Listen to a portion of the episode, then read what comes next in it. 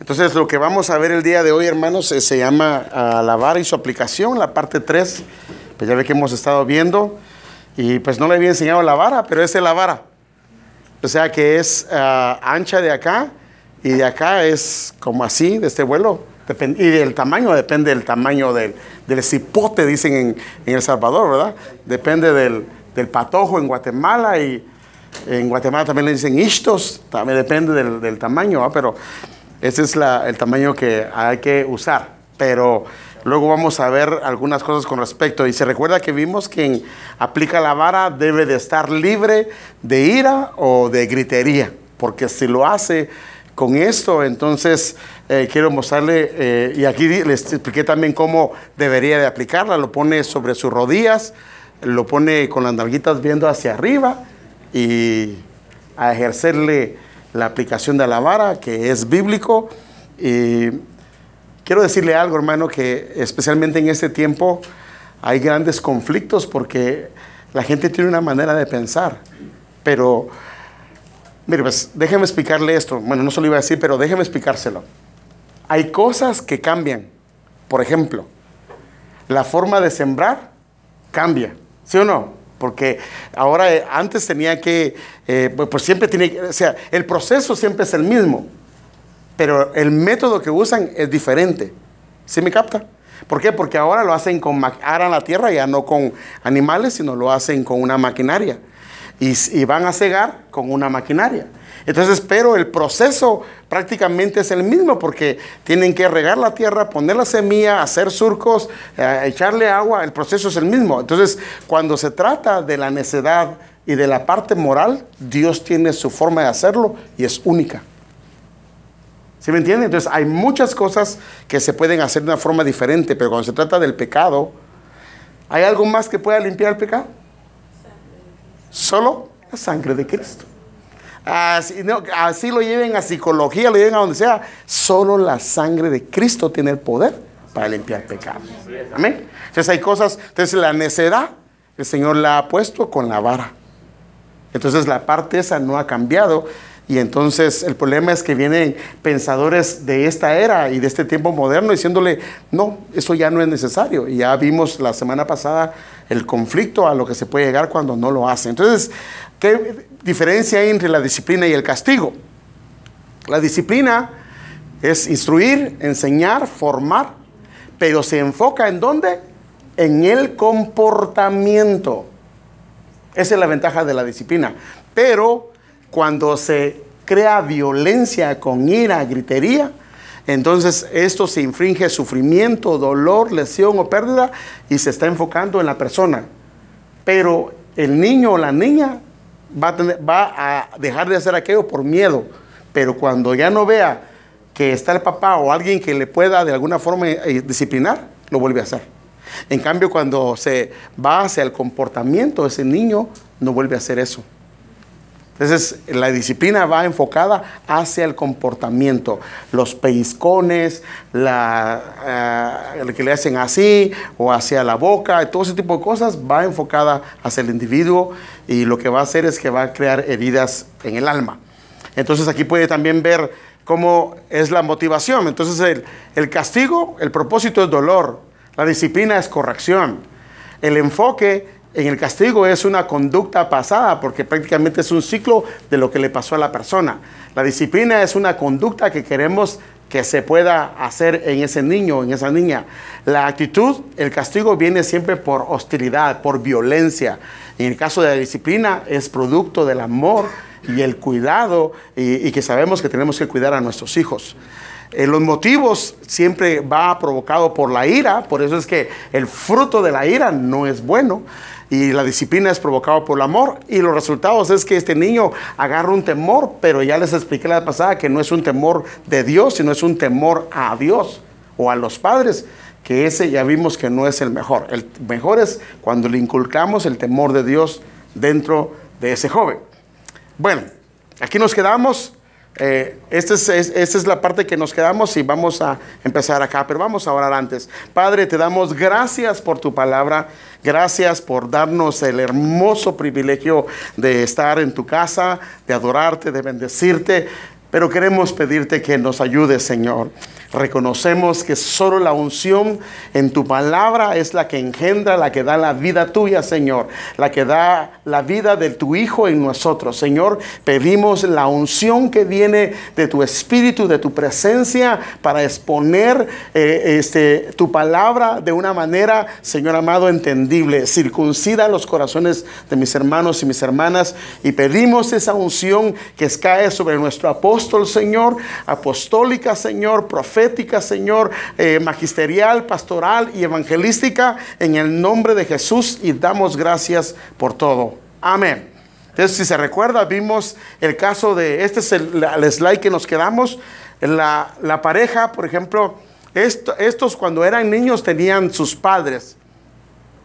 Cuando eran niños ellos tenían sus padres y se recuerda que vimos que de niños ellos fueron ah, marcados negativamente por una mala aplicación de la disciplina. Recibieron la disciplina de una manera que no era la que es bíblica, sino que era provocada por ira y por una cantidad de cosas. Y fue con violencia, con golpes, con pellizcos, con palabras, con gritería. Y por supuesto, este trasfondo de estos, de estos muchachos cuando les pasó, ahora ya siendo padres, este trasfondo en la niñez puede generar dos extremos en ellos, en volverse, por ejemplo, padres que deciden nunca más aplicar ningún tipo de disciplina a nivel de eh, corrección de con vara o corrección de limitación o ningún tipo de palabra verbal en contra de ellos, sino que le permiten tolerancia total. Y esto, por supuesto, va a crear un caos espantoso dentro de la familia. Y, ya, y hermanos, fíjense que lo más tremendo es que esto lo que crea es a los padres les hace la vida de cuadritos, hermano. De verdad, hermano. O sea, quien paga el pato de estos son los padres. El tener esa actitud, son ellos los que pagan los, los trastes rotos. Entonces, repiten exactamente lo que a ellos, esta este es una opción. Y la segunda es que repiten exactamente lo que a ellos les hicieron sin percatarse que están destruyendo el alma de los hijos. O sea que ellos fueron abusados y ahora se se convierten en abusadores. Ellos fueron maltratados y ahora se convierten en maltratadores. Hermanos, eso está probado en la psicología que eso así es. ¿Cómo, ¿Cómo es posible que una persona que fue maltratada por sus padres ahora termine maltratando a sus hijos? Así sea. Por eso es que está acá al lado que cuando una persona, eh, eh fíjese, hermano, que una esposa viene y tiene un esposo que es, perdón la palabra, borracho, y le pega y todo eso. Y fíjese que las hijas terminan parando con un, esposo igual. No debería, con la experiencia que se tuvo en casa, eso ya no se debería dar. Pero eso, hermano, está comprobado que eso se da. Claro, alguno, claro, estoy hablando del mundo, hermano, pero eh, nosotros lo que hacemos es cortamos y renunciamos a todo eso. Amén. Amén. Este, el ciclo de tolerancia o violencia continua se, se sigue generando, se sigue generando en las generaciones que vienen atrás si no cortamos eso. Entonces, ¿cuál es la solución a este problema? Entonces necesitan ministrarse, porque, eh, hermano, algo es lo que produce la ira en una persona. Algo es lo que produce la ira. Y normalmente es la amargura. Y la amargura fue provocada en algún tiempo atrás. Entonces la amargura necesita ser ministrada para poder reconocerla, verla, renunciar a ella, porque si no lo hace, entonces ya les enseñé que la gritería trae enojo, trae, perdón, la, amargura trae enojo, trae gritería, trae ira y una y maledicencia y una cantidad de cosas que trae detrás de ella. Entonces, y por supuesto necesitamos perdonar, ser renovados, ser sanados por la palabra del Señor. Mire, no se le olvide que la, hermano, la palabra de Dios es medicina. Cada vez que usted la lee, partes en nuestra alma están siendo sanados. Lo que pasa es que es como la medicina cuando usted se la da al doctor. Usted le dice al doctor, tómese esta pastilla. Usted se la toma con agua o con, lo, bueno, algunos con Coca-Cola, porque a algunos les gusta tomar Coca-Cola para las pastillas. Bueno, con lo sea, que sea que se tome la, la pastilla. Pero fíjese, hermano, que cuando se toma la pastilla, usted siente el efecto de lo que hizo al pasar los, las horas, pero nunca vio lo que esa pastilla hizo adentro. ¿Sí o no? Pudo ver usted que estaba matando, no lo vio. La palabra es exactamente lo mismo. Comienza a hacer cosas hermosas dentro de nuestro corazón. Amén. Entonces, ahora esto no lo vimos. Entonces, la disciplina que le daban, este es otro caso. Estos siendo hijos, Y teniendo sus padres, la disciplina que le daba solo era a nivel de palabras. Estas personas nunca recibieron ningún tipo de, de vara pero palabras sí recibieron, pero como ya vimos, las palabras normalmente cuando no se aplica la vara, dependiendo del temperamento, trae palabras mucho más fuertes que terminan dañando al niño. Entonces, como ya lo explicamos anteriormente, un padre que, le, que la necesidad del niño solo utiliza palabras va tarde o temprano a explotar y a decirle cosas que después se va a arrepentir o el niño va a quedar dañado. Entonces, ¿por qué? Porque él va a perder el control y va a comenzar a hacer y decir cosas feas. Entonces, este trasfondo, cuando ellos se envuelven padres, están eh, lastimados. Generalmente, eh, estas personas son las que nadie les puede tocar a sus hijos. Nadie. Y cuando digo tocar, tampoco me refiero yo que alguien le vaya a pegar a su hijo y usted no haga nada. Pero le voy a poner un ejemplo.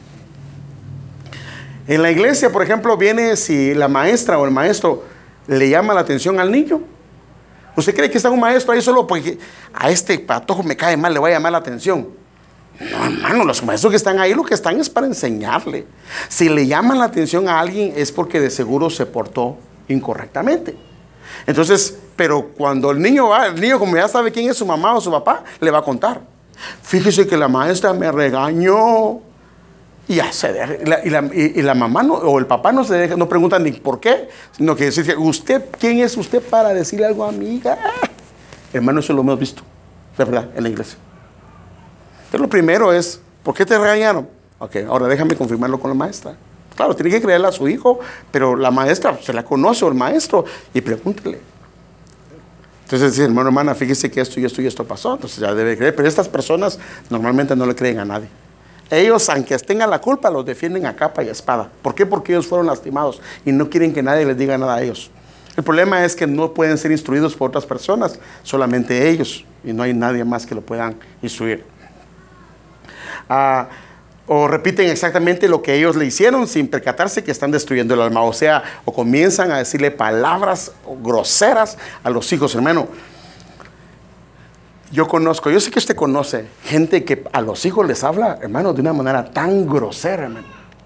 De verdad. ¿Sabe que algunos los, los tratan hijo de... Y, este, y, el papá le está diciendo al hijo así y está la mamá ahí. O entre los... Y como ellos ven todo eso, entre ellos también se sacan la madre. No, no, hermano, hermano, no le estoy mintiendo, hermano. es una grosería y, claro, y llega un momentito que ellos también comienzan a contestarle. Yo he visto hijos contestándole a su papá de la misma manera. Entonces ellos terminan destruyendo el alma. Entonces el ciclo otras veces se refiere de una manera generacional si nosotros no lo arreglamos. Ahora, la gente del mundo no tiene chance de cambiar algunas cosas porque no tiene el poder.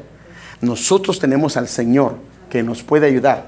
Amén. Pero es lo que hemos hablado. En la cruz lo que se culminó ahí fue la remisión de los pecados. Pero en la cruz empezó la restauración del alma que ahora nos la deja el Señor a nosotros. Más o menos como Israel, que la tierra se la regalaron, pero ¿qué tuvo que hacer? Tuvo que pelear, tuvo que conquistar la tierra.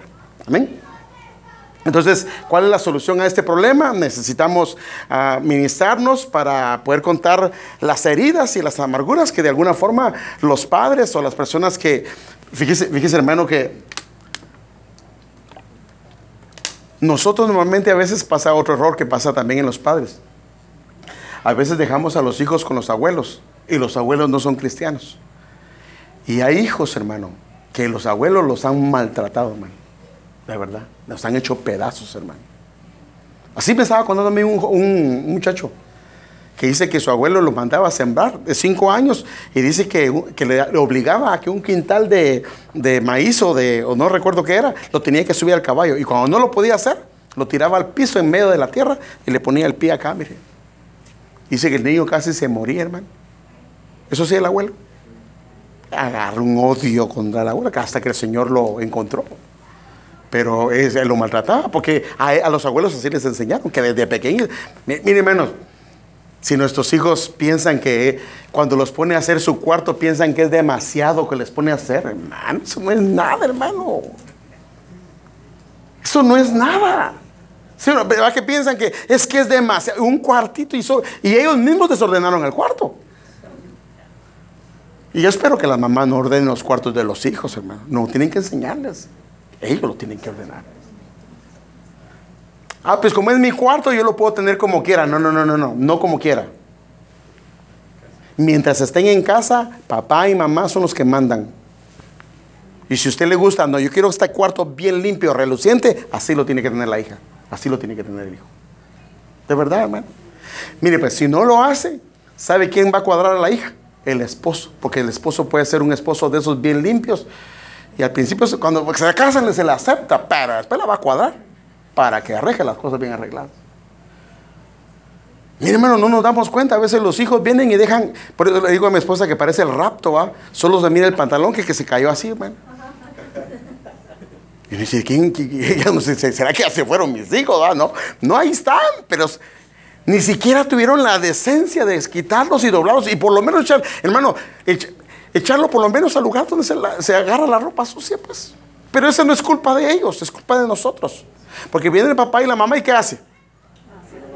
Ah, lo levanta a ella y lo lleva a ella. ¿Sabe, ¿Sabe, hermano, que a las hijas y a los hijos hay una edad que hay que enseñarles a lavar la ropa? Mire, hermano, yo sé que queremos, amamos a nuestros hijos, sí o no. Sí, hermano, pero por el bien de ellos. Imagínense usted una niña que se case, bien chulita, la patoja va así bien bella, y llega y no puede lavar ropa, hermano. Como dijo aquella, no por eso ando buscando uno que lave, que planche, que cocine. bueno, si estudia y tiene un trabajo de esos que da buen dinero, pues ni modo, tal vez se va a conseguir uno así. Pero qué garantía. ¿Y si se consigue otro del mismo nivel? O se consigue uno de Guatemala, que los de Guatemala somos bien servidos, hermano. De verdad. Bueno, la mayoría, pues. Algunos vayan casi le van a decir, hermano, yo apoyo. Bueno, así me Es que sabe qué pasó, hermano, que a nosotros nos enseñaron en casa, a nosotros los varones no nos dejaban entrar en la cocina. ¿Sabe qué decía mi papá? Ese lugar es para las mujeres. Perdón, hermanos. Así era en el tiempo de nosotros. Entonces a uno lo mandaban a trabajar afuera. Y a la mujer tampoco le permitían, por supuesto, trabajar en eso. Entonces cuando uno se casa, pues viene con ese estilo, ¿ah? Y a estas alturas la mujer lo quiere cambiar. Ya está, too late, va como dicen los gringos, ya es tarde, hermano. Pero ahora, ahora, si se va a casar, tiene que ver todo eso. Pero bueno, esa es otra cosa. Bueno, necesitamos perdonar y ser renovados. Pero bueno, ahora quiero entrar a otro aquí. Ahora, la, ahora aquí hay otro caso que gente que nació en el cristianismo estos muchachos crecieron en el cristianismo, fueron hijos de padres cristianos. Ellos aplicaron la disciplina bíblica. Como resultado, los niños fueron corregidos y, por supuesto, el alma de ellos no fue lastimada. Ahora, el problema de esto es que están conscientes de la vara y la corrección y no están heridos en su alma. Este, ellos conocen y saben la importancia de la disciplina, pero aquí viene un asunto. Saben que este es el mejor método eh, eh, eh, porque ellos tienen un trasfondo de que sus padres los disciplinaron, sí, disciplinaron y no guardan ningún rencor contra ellos porque lo hicieron de una manera bíblica. El problema es que ellos tienden a hacer esto, que muchas veces la dejadez nos gana. Y comenzamos, aunque sabemos qué es lo que debemos de hacer, dejamos pasar las cosas. Dejamos pasar las cosas. O sea, este no es un caso de que la persona, ah, no, no, este es pura dejadez de uno. Sabiendo, conociendo lo que el Señor dice, uno comienza a dejar las cosas y, y por supuesto llega un momento que la factura se le va a pasar. Porque todo lo que no hacemos tarde o temprano, por eso es que la Biblia habla de pecados de omisión y pecados de comisión. Mire pues, mire, eso, eso es tremendo. Dice que al que sabe hacer lo bueno y no lo hace, ¿Qué dice la Biblia? ¿Qué dice la Biblia? Le es pecado. Hermano, pero entonces, ¿qué significa? Que si yo dejo de hacer lo que yo debo de hacer, mm, se me puede convertir en pecado. Entonces, si yo dejo de disciplinar a mis hijos, a la larga la factura se me puede ser puesta o pasar nuevamente. Por eso es que no debo de hacerlo. Segundo, están agotados por el trabajo y los afanes y todo el día estuvieron en la calle y llegan y tienen la queja de que se portaron mal y no quieren disciplinarlos. Ah, pues si no te he visto todo el día y tengo que disciplinarte. Pero tenemos que hacerlo, hermanos. por el bien de ellos, por amor a ellos. Ah, los errores, oh, y ese es otro error, hermano, muy, muy tremendo. Los errores, sus hijos son menores, los errores de sus hijos son menores que los que ellos o ellas en algún momento dado cometieron. Y dice, pero no, pues si yo fui en esta área, fui más tremendo que este muchacho o que esta muchacha. Y entonces no queremos aplicar la vara. Pero entonces ahí nosotros tenemos que, fíjese que yo se lo aprendí un día de un pastor que lo enseñó. Él dijo de esta forma, y lo tomé hermano y se me hizo rema en mi corazón. Dijo, el problema de nosotros, él enseñaba esto, el problema de nosotros es que los errores muchas veces, como es obvio que como nuestros hijos nacieron ya en el Evangelio, entonces los errores de ellos son menores que los nuestros, pero dejamos de disciplinarle. Pero el asunto es que aquí dice, dice, dice este hermano esto, pero si tú lo dejas de disciplinar, ¿cómo le puedes decir tú al Señor que Él te discipline a ti? Si tú no lo quieres hacer con tus hijos. Entonces tú tienes que decirle, así como yo, Señor, tomo el tiempo para disciplinar a mis hijos, por favor, no te olvides de mí. Corrígeme, guíame, endereza mis pasos.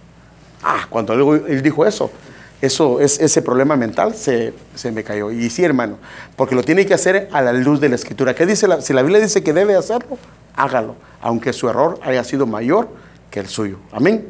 Amén. ¿Por qué? Porque lo hace por amor.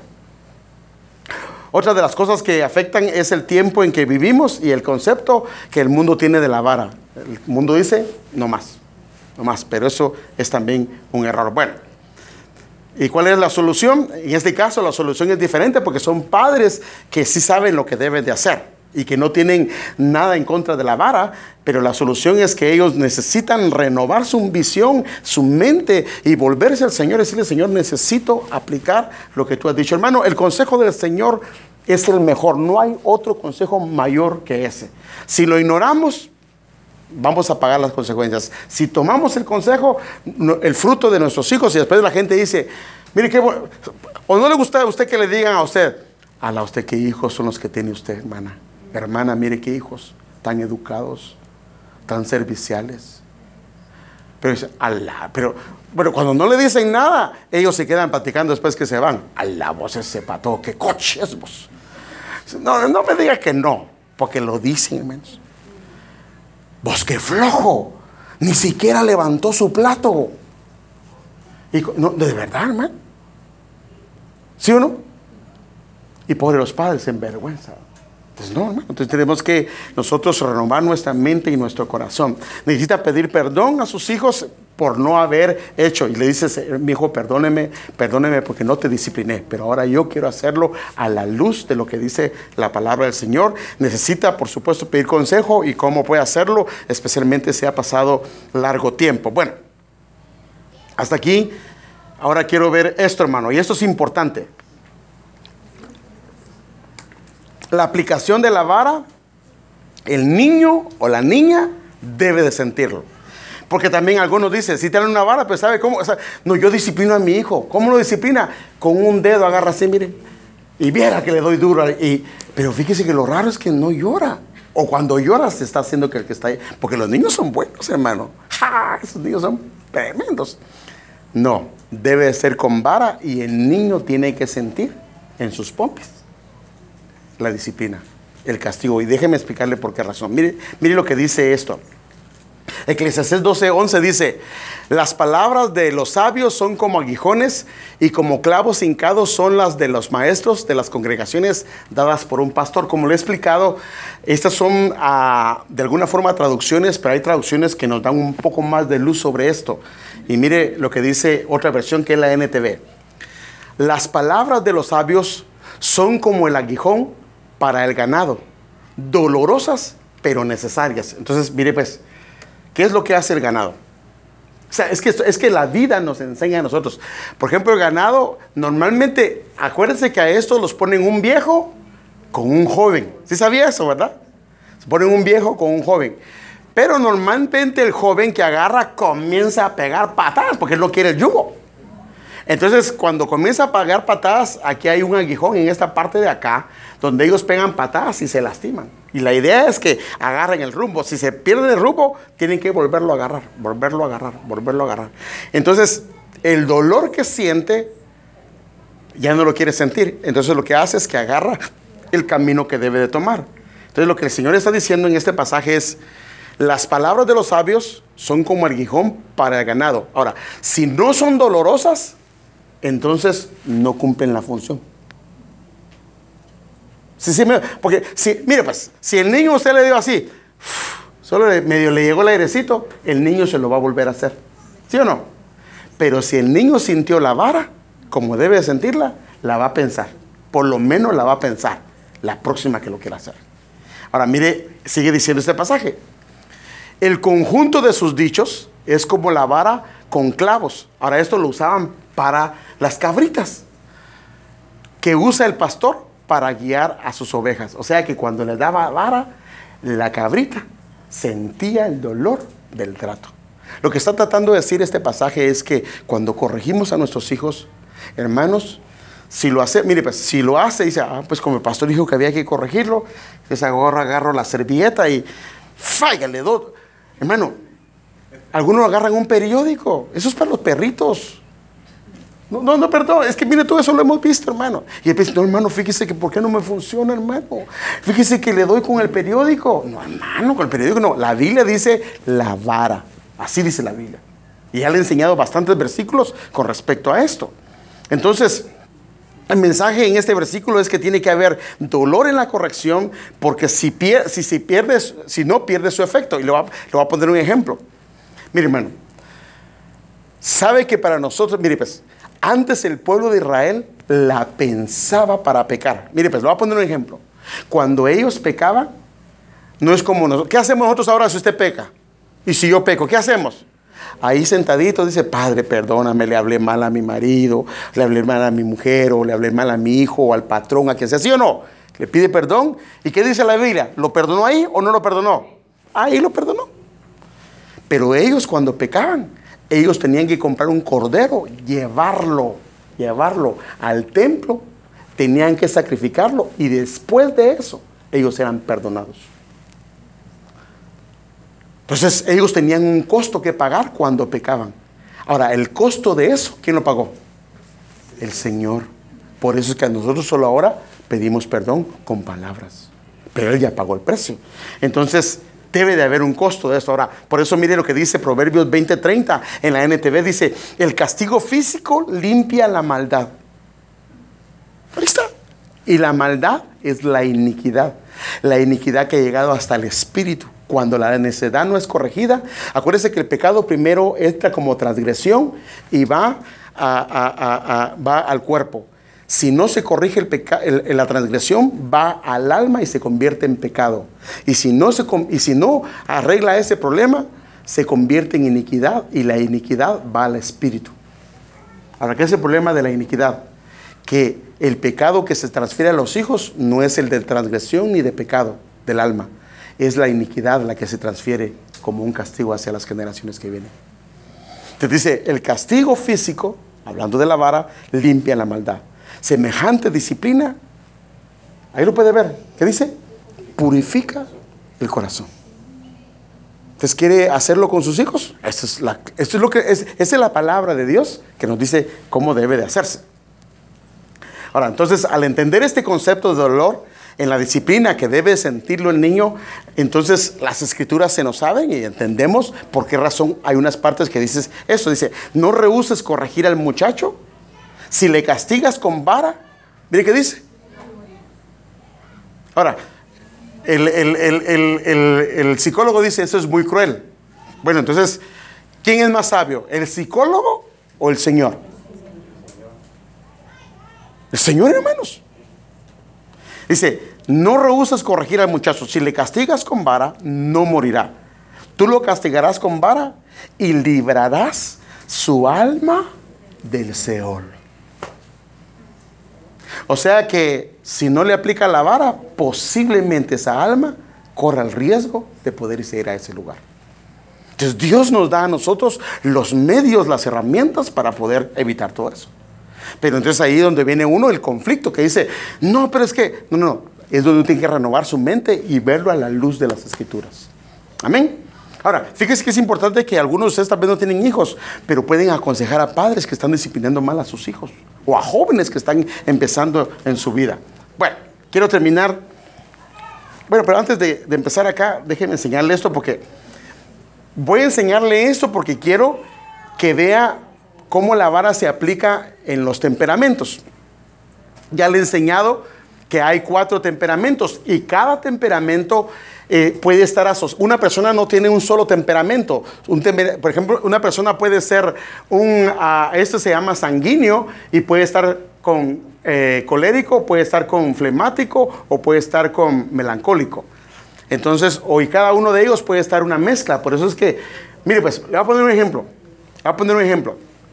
Por ejemplo, el hermano, el que anda con el apóstol, como el apóstol, ¿cómo se llama? El que le cuenta chistes y todo eso. Ah, Julito se llama. Vaya, él es este temperamento, mire. Pero él tiene como segundo este. Porque él usted lo ve así a primera, se ve bravo, hermano. no, de verdad, si usted lo conoce, se ve. Fue el que andaba allá, se ve bravo, hermano. Pero cuando usted comienza a tratarlo, es bien alegre y le cuenta eh, chistes y todo eso. Entonces, él tiene este, pero detrás de ese tiene este. Entonces, ¿cuál es, por ejemplo? Vamos a ver primero las debilidades del temperamento, porque luego quiero enseñarle por cómo aplica para los hijos.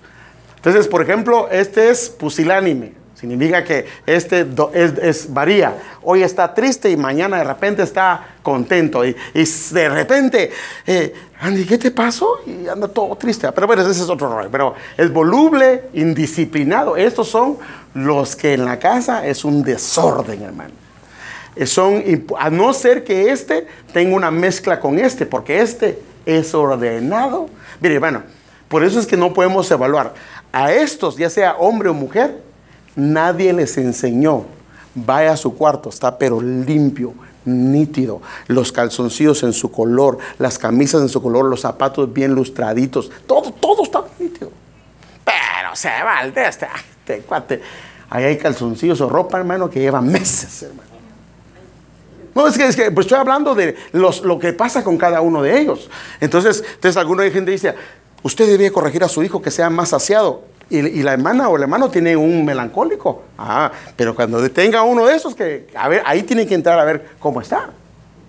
Entonces, en el caso de este, es indisciplinado, es impulsivo. Estos son los que, estos son los que uno llega a algún lugar y se nota que son eso porque son los que se ríen a voz alta. Esos son los que, esos son los que rodean, que todo el mundo los rodea. Son los que cuentan chistes, los alegres. Estos no guardan rencores. O sea, estos, esta gente, e, eso sí, es egocéntrico, es violento cuando se llega a enojar, es exagerado. Siempre le mete salsa a todo, hermano. Cuando cuenta, créale, es créale esto de todo lo que dijo, hermano, porque esto es lo que es, porque siempre le echa salsa a los tacos, ¿verdad? Es eh, miedoso, a pesar de eso es miedoso, es muy miedoso. Pero estos son bien comunicativos. Estos son cuando lo, va usted y los abraza. Son los que casi le sacan los pulmones. Que, hola hermano, así le hacen la espalda. ¿eh? Y o sea, ellos son expresivos en su manera de, de, de comunicarle su cariño y su amor. O sea, son, eh, destacan, son entusiastas, son afables, son simpáticos. Eh, muchas muchachas les gusta estos porque estos son bien alegres, son bien alegres. Son, estos son los que normalmente eh, son muy buenos para hablar. Ah, bueno, esos para hablar al oído, muy buenos. Pues es que son, estos son muy traideros cuando son hombres. Bueno, son uh, buen compañero, muy comprensivos, es muy confiado. Pero estos son otros, hermano. Estos son, este es iracundo. Estos cuates ya vienen, el rostro se le nota que son enojados. Pero cuando son tratados por el Señor, el rostro casi no lo cambian. Pero lo que sí cambian es el trato. No, de verdad, hermano. Eso lo hemos visto nosotros. Eso lo hemos visto nosotros. Entonces, este es iracundo, es sarcástico. O sea, este, este, hermano, este piensa para decirle algo a alguien. No quiere lastimarlo, no quiere hacerle daño. Este, ¿y no es la verdad, pues? ¿Y no es la verdad? ¿Y no es la verdad? O sea, no piensa en, lastimar a su hermano, no piensa en nada de eso. Es eh, impaciente, eh, potente, este, este, estos dos, mire pues, mire pues, estos dos son dados al trabajo, estos dos son dados a la gente. Entonces, este es eh, intolerante, vanidoso, insensible.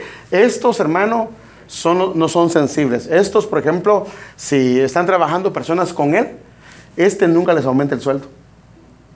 Si la gente no pide sueldo, ellos nunca les aumentan. Estos no, estos no son de ese tipo de personas. Son astutos, son, ah, estos son normalmente líderes. Son enérgicos, resolutivos, independientes, optimistas, prácticos, eficientes. Eso sí, estos cuando se proponen algo, aunque les vaya mal, eso siguen para adelante, hermano. El problema de estos es que estos no paran de trabajar. No paran, hermano, no paran de trabajar. Estos normalmente, si no tienen cuidado, abandonan a la familia. Se meten a trabajar. Eso, no se cansan, hermano. No se cansan. No se cansan.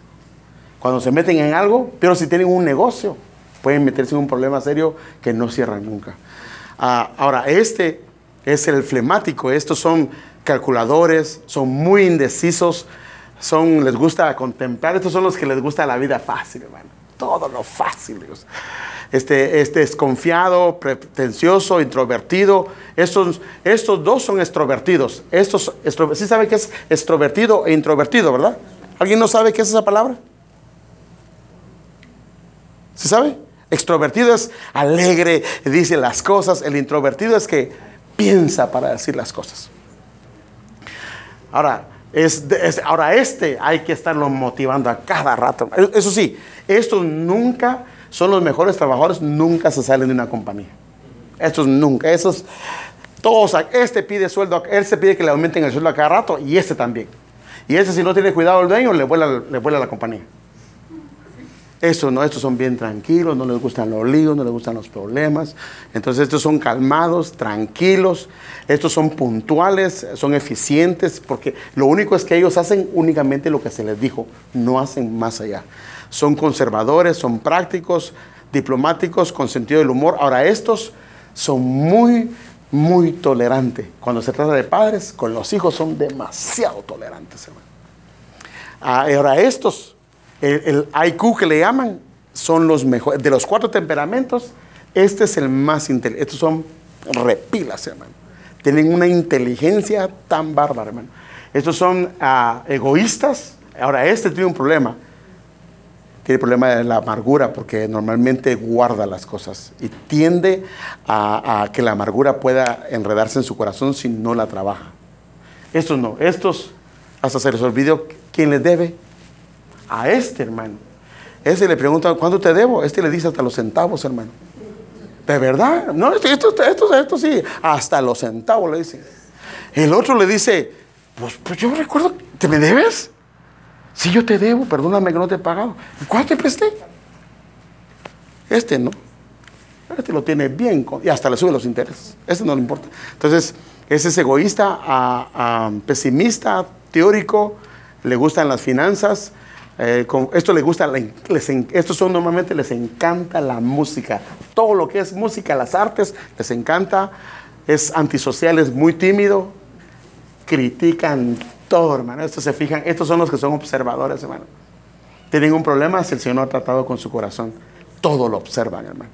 Y no lo pueden, eh, eh, no lo pueden, si Dios no los ayuda, no lo pueden depurar. Se lo quedan, la imagen de esa son vengativos por lo mismo que guardan cosas, son inflexibles, especialmente con los hijos. Estos ahora son muy habilidosos, minuciosos, sensibles, creativos, con gusto, idealista, leal. Estos también, estos dos son muy leales, estos dos no son leales. No es su naturaleza. Estos dos son leales. Estos como hombres casados, estos felices de la vida las mujeres. Pero tienen sus cosas. Entonces, pero el problema es que la mujer con uno de estos, ¿cómo batalla, hermano? Peor si la mujer es colérica. Papito, ya te dije, ayuda, por favor, échame la mano, métete a esto, haz esto, eh, este la piensa, este, este viene el día del juicio y todavía está pensando si compra una casa o no, Pero es así es, es su personalidad. ¿sí me entiende? Es parte de su. O sea, no, no debemos de juzgarlo porque el Señor lo hizo para darle balance a este y darle balance a este. Entonces es conservador, bueno, pues esto, ya lo habíamos visto.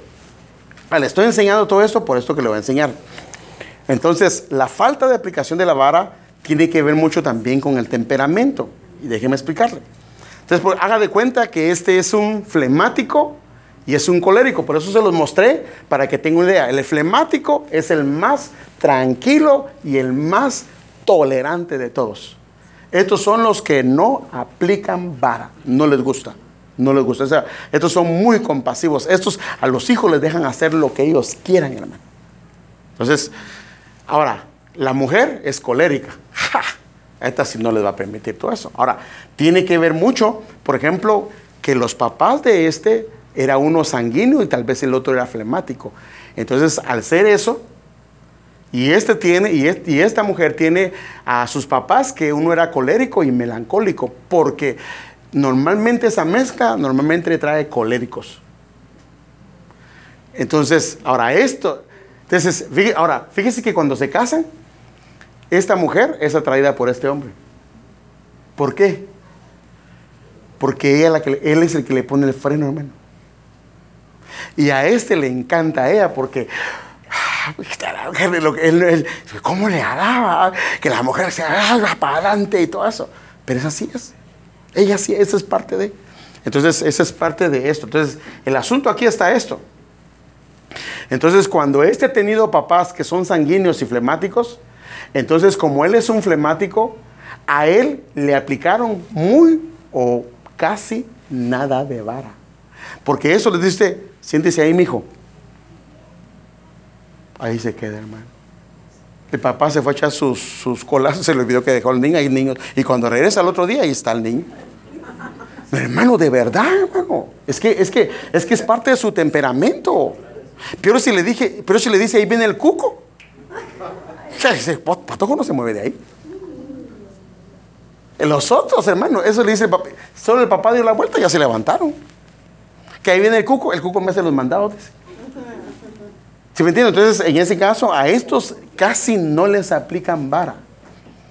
Entonces, no dio muchos problemas. ¿Por qué? Porque era persona que le decían, haz esto y lo hacía.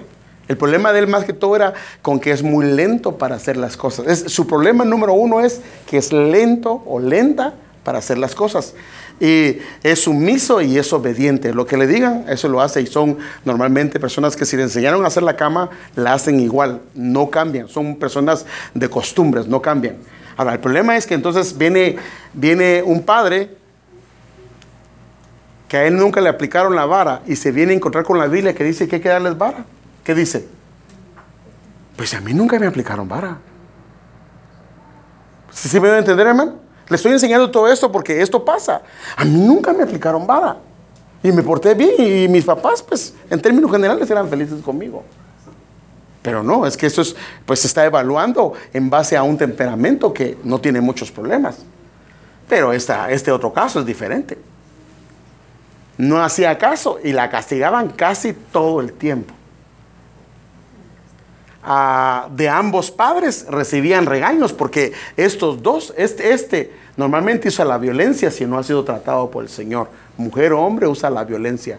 Y este no usa la violencia, pero es, muy, estos padres o madres son demasiado exigentes porque a ellos les gusta la perfección. Ellos van, este, este melancólico va detrás de la perfección. Los hijos tienen que sacar solo as en la escuela.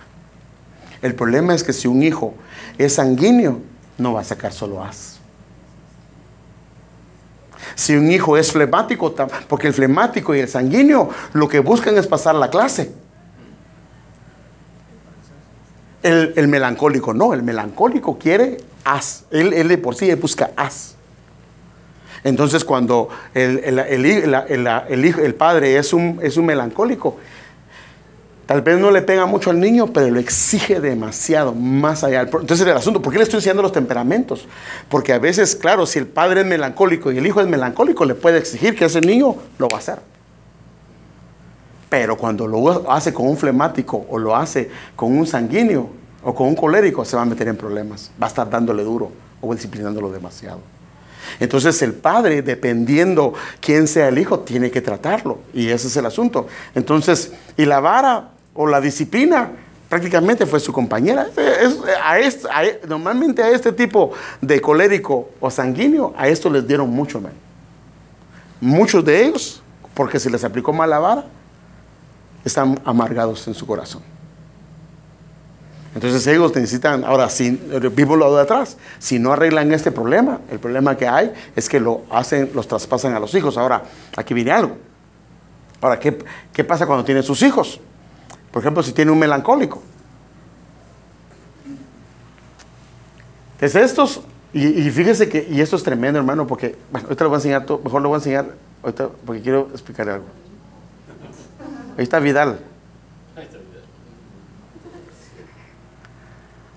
Fíjese que a veces como padres cometemos grandes errores. Este, este, este no, este quiere a todos por igual. Los trata igual, los atiende a todos igual. Pero esta, como es muy exigente, máximo si es melancólico, varón o hombre, sin darse cuenta, comienza a resaltar a alguno de ellos. Y normalmente depende de la etapa. Pero como cuando son niños, muchos honores en la escuela. Estos como son melancólicos, honores, honores. En cambio, este y este, quejas, que los llama a cada venga, lo están disciplinando al niño. Mi hijo, pero mira, aprende de tu hermano. Mira, mira, en el cuadro de honor. Sí, porque estos, estos primeros son bien limpiecitos, andan bien bañaditos, bien limpiecitos, sus tareas bien entregaditas, todo está bien. Estos, como digo, solo hacen lo básico, lo básico, estos hacen lo que, lo, lo básico para pasar. Ese es su temperamento. Entonces el problema de esto es que a veces el padre sin darse cuenta, el primer hijo que tuvo fue un melancólico o una melancólica. ¿Y qué comienza a hacer? Cuando viene después un sanguíneo o viene un ah, colérico o viene un flemático, comienza a hacer comparaciones y cuando presenta a sus hijos, perdón, sin, sin querer hacerlo, comienza a hacer esto. Mire este. Viera cómo tiene cuadros de honores. Mire en, el cuadro de honor, mire los trofeos y comienza a hablarle del hijo o de la hija. Y los otros están observando. Y casi dicen los otros, ¿y qué? ¿Yo estoy pintado? A los otros ni los presenta. Ah, aquí tengo otros tres también, ¿verdad? Pero casi dice, de estos tres no te hace uno de aquel. Cuidado, cuidado, cuidado, hermano. Porque fíjese que estos son muy inteligentes, pero son muy independientes. A los padres normalmente los terminan dejando. ¿Ve cómo tienen, su, sus, sus ventajas?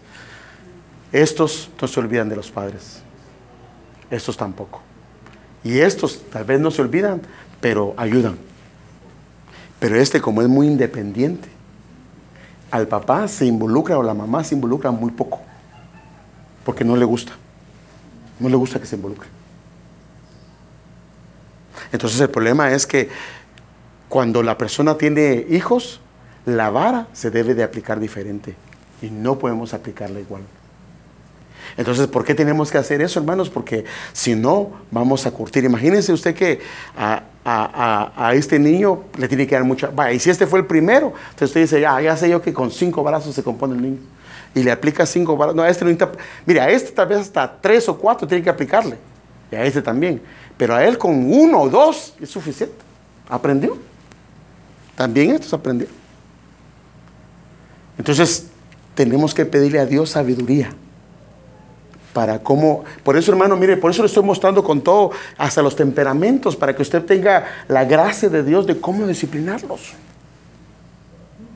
¿Sí me entiende? No puede disciplinar igual. Porque quiero decirle algo. Los hijos no le sale a usted. Ah, no, pero es que ya le pedí al Señor cinco melancólicos. Eso, no lo puede uno determinar. ¿Sí me entiende, hermano? Quien determina eso es el Señor. ¿Sí o no? Ahora, fíjese pues.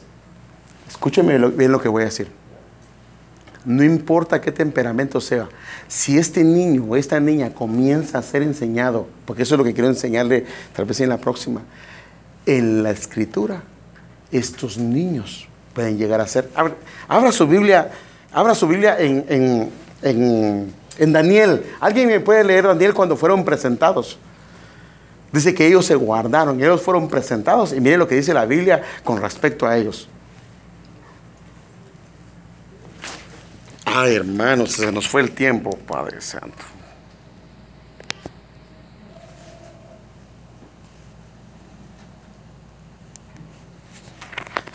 donde dice que ellos fueron presentados y fueron hallados diez veces más sabios que los sabios de ahí. Diez veces. Es en el primer, en el, ah, el primero segundo, segundo capítulo. Es más, creo que es en el primero. Que fueron hallados diez veces más sabios.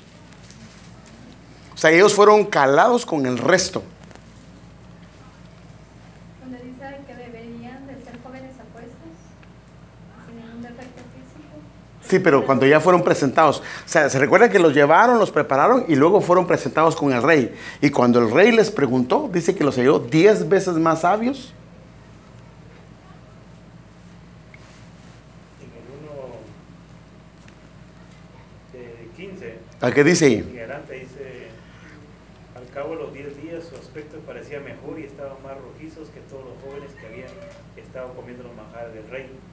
Así que el mayordomo siguió suprimiendo los manjares y vino y la, de beber y le daba legumbres. Y a estos cuatro jóvenes Dios le dio conocimiento e inteligencia en toda clase de literatura y sabiduría. Además también entendían toda la clase de visiones y el sueño. Pero más adelantito dice que fueron presentados con el... El- en Daniel Sí, en 20. en el 1.20, ¿a qué dice 1.20? todo asunto de sabiduría y conocimiento que el rey les consultó, los encontró diez veces superiores a todos los magos y encantadores que había en todos sus reinos. Ellos fueron calados con los mejores. Escúcheme bien, fueron calados con los mejores de Babilonia. Y ellos fueron hallados, la Biblia no miente, diez veces más sabios que ellos. Perdón, los sabios de Babilonia parecían tontitos comparados con ellos. Ahora, ¿usted cree que todos ellos eran melancólicos? No. Pero lo que pasó fue que fueron jóvenes que se dedicaron al Señor. Y Dios los hizo sabios a todos ellos. Por eso es que cuando uno eh, hace lo correcto, la gracia de Dios comienza a descender. Por eso Pablo decía, lo que he hecho no lo he hecho yo, es la gracia de Dios en mí. Entonces, que es importantísimo, hermano, que aunque los hijos, ahora Dios, o sea, en, este, en esta área es inteligente, pero en otras áreas, eh, por ejemplo, esta persona no es muy emocional. Estas personas son las que eh, mamá está llorando, está sufriendo y se acercan, mamita, ¿qué te pasa? Y ahí están, ahí se quedan y están pendientes de ella y todo eso. Este no, pero después sí. Entonces, estos son muy dados a atender a los padres. Estos no dejan a los papás, hermano. Son gente muy, muy dada a atender los papás. Entonces, todo tiene su lado. Pues. Ahora, fíjese pues, estos son los más inteligentes, pero ellos terminan trabajando para otros. En cambio, esos no lo son, pero estos son perseverantes. Son perseverantes y terminan agarrando las cosas. Entonces, la vara se tiene que aplicar de una forma diferente en los hijos. Y tiene que tener. Ahora, ¿a quién le tiene que pedir sabiduría? Es a él. Entonces tenemos dos cosas, la corrección y la vara.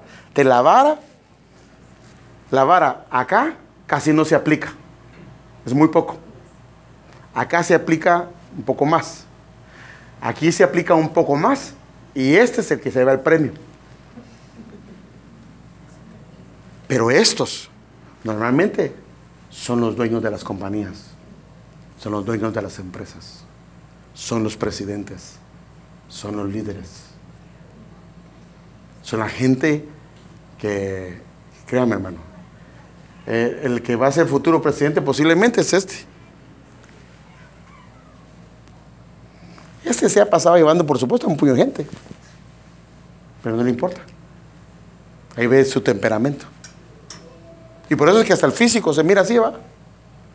Porque algunos, algunos dicen trompeta, ¿va? Entonces, hermanos, los hijos nuestros, Dios fue el que, el que decidió qué temperamento les iba a dar. Y con ese temperamento, Dios los va a hacer cumplir el propósito que Él tiene para acá.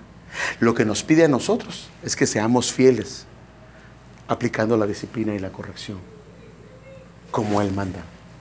Y si hacemos lo que Él dice que debemos de hacer, Él se va a encargar de agarrarlos, mire hermano, como flechas. Así dice la Biblia, que los hijos son como flechas.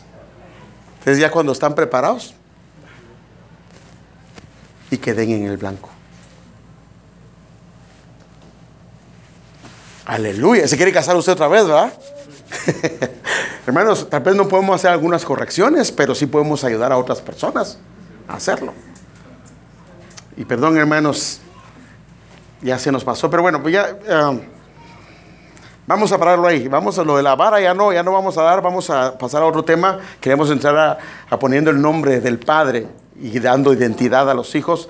Queremos ver eh, la adoración en familia, queremos ver, ver varias cosas de eso, pero ya vamos a entrar en otra etapa. Si queremos entrar también en la etapa de los adolescentes, queremos ver la etapa de los adolescentes, también el trato con los jóvenes adultos. Queremos ver esas etapas. O sea que ya le dimos a los padres, ahora vamos a darle también a los padres que tienen hijos adolescentes y a los que tienen hijos mayores. Amén. De qué cosas, dónde no debemos de meternos, qué dice la Biblia al respecto. Amén. Póngase de pie un momentito. Todo el que quiera el material, se lo puedo dar, se lo puedo mandar por correo electrónico, lo puede recibir en su, en su casa, en su correo, y usted puede meditarlo, estudiarlo y verlo si quiere hacerlo para su casa o para su hogar. Amado Padre Celestial, te damos gracias por tu palabra, Señor. Te damos gracias por darnos el privilegio de poder aprender de ella, Señor. Ayúdanos, Señor, algunos a poder ayudar a nuestros hijos a que lo puedan hacer con sus hijos o ayudar a otras personas que ellos lo puedan poner en práctica con sus familias. Y a los que tienen hijos jóvenes, dales esa diligencia, Señor, y ese entendimiento para ponerlo en práctica con los hijos. El conocimiento ha sido dado, ellos son los que determinan si lo ponen en práctica o no lo ponen en práctica, pero ayúdanos, Señor. Danos la gracia que necesitamos, por favor. Bendícenos en este fin de semana que viene. Gracias por este feriado grande, Señor. Bendice a tu pueblo, cuídalo, guárdalo, Señor, y llévalo con paz para la gloria de tu nombre. En el nombre de Cristo Jesús lo pedimos y damos las gracias, Señor. Amén. Bendiciones, hermano. Salúdese, por favor. Amén.